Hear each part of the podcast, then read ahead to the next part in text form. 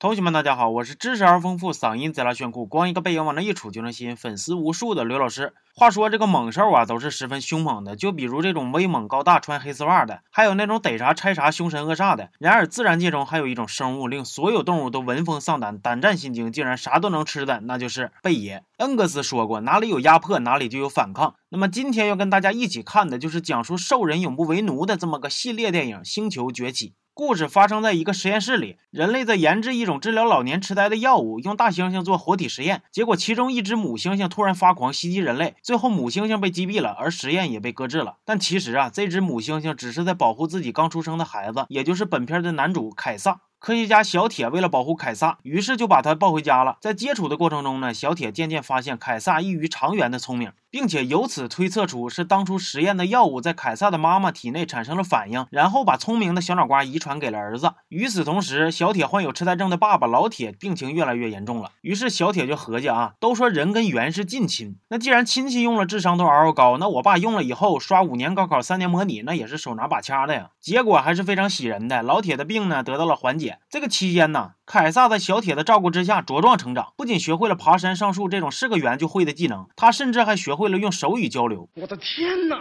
又过去了几年，凯撒从一个小可爱长成了一个大黑胖。所以说呀，胖这件事儿也并不是非局不可的。成年的凯撒就问小铁：“我是从哪儿来的呀？我爹我妈都搁哪儿呢？你谁呀？给我一个完美的解释。”小铁就说呀：“我是你爹，当初就是我辛辛苦苦从狗嘴里边把你抢下来养大的。这个解释你满意吗？”但是很显然呐，这种糊弄鬼的理由，凯撒肯定是不能信的。于是小铁就只好把当初的事儿都告诉凯撒了。另一边，老铁的病情加重了，小铁就合计研制出一种更牛逼的药。不过还没等他研制成功呢，老铁就惹祸了。而凯撒为了保护老铁，于是就被抓走了，被关在了一个黑心看管所，吃不好睡不香，时不时的还要接受一段电击疗法。那个电力是有多大呢？这么说吧，就连杨永信他都不敢这么干。这我一看，黑心管理员不是那谁吗？就《哈利波特》里边跟伏地魔一起满肚子坏水那个小帅哥吗？这家伙，伏地魔被消灭以后，来这片当管理员来了。你这个魔法师混的也很一般嘛。咱说回来啊。凯撒在看管所里边的日子，那可以说是相当难受。十分想家的凯撒，并没有等来自由，反而是囚禁和打骂一直伴随左右。于是凯撒觉着是时候该咳一下子了，让你们知道知道谁才是爸爸。他先是码了一堆小伙伴，又制服了一帮刺头。为了救大伙出去呢，甚至还拒绝了要接他回家的小铁。那一刻呀，往事不堪回首。我会试着放下往事，滚它过去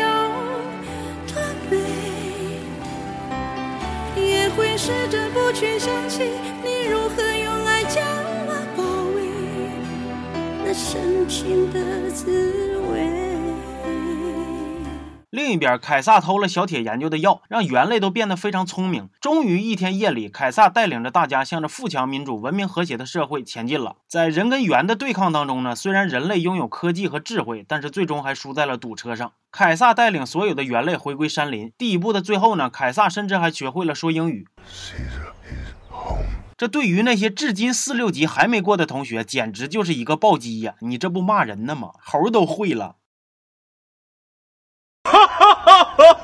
第二部一开始就介绍，说是十年前小铁研究出来的那种药，其实是一种病毒，人类相继感染死去，现在已经不剩几个了，住在旧金山。而凯撒这时候已经过上了老婆孩子热炕头的幸福生活，并且还响应了号召，生了二孩，可以说是宝刀未老，老当益壮了。比较糟心呢，就是凯撒他媳妇一直病着。这一天呢，老王带着儿子小王、媳妇王嫂和几个朋友一起来到了山里，想找找可以发电的水坝，然后给城市供电。结果就被凯撒他们发现了，这一顿熊啊！凯撒让心腹科巴跟踪老王他们，结果科巴发现呢，人类社会已经破破烂烂的了，于是提议对人类开战。不过凯撒不同意，虽然科巴嘴上不说呀，但心里边还是老大不满意了。那边老王呢，决定再找凯撒一次，想要通过嘴对嘴的方式把问题给解决了。呃，我这么说可能有歧义，就是沟通、交流、speak、talk、communication 啥的。于是这几个人又上路了。等老王见到了凯撒，表示没有恶意之后呢，凯撒就同意他们过来修水坝了。毕竟作为男主啊，凯撒是脱离了低级趣味的。不过科巴不管那套啊，就是要咳，就是要干。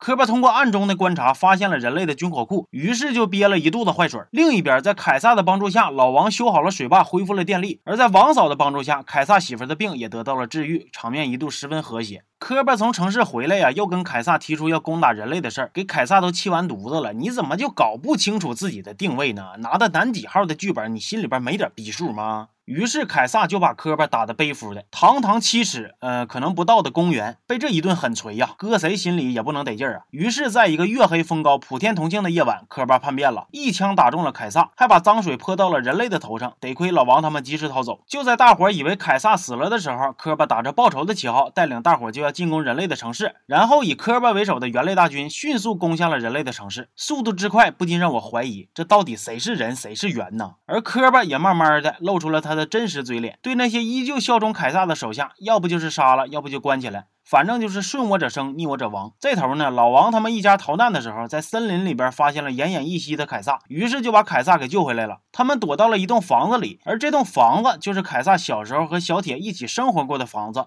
凯撒住过的小屋，玩过的玩具，还有曾经跟小铁一起扫过的二维码。凯撒顿时心里感慨万千呐。我会试着放下往事，滚它过去试着不去想起你如何用爱将我包围，那深情的滋味。